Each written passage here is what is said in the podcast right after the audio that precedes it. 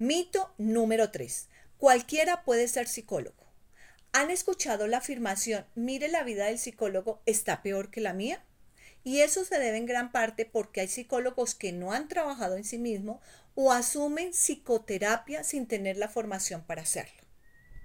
Ten en cuenta que solo con tener el título de psicólogo en un pregrado no es suficiente.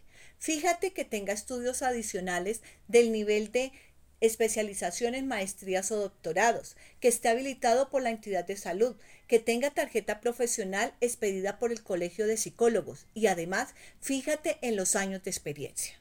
Si te llama la atención este tema, te espero en mi página que podrás encontrar en la descripción de este video. Además, suscríbete en mi canal porque allí te estaré dando tips muy prácticos para que apliques en tu cotidianidad. Soy Silvia Cristina Villa García, terapeuta.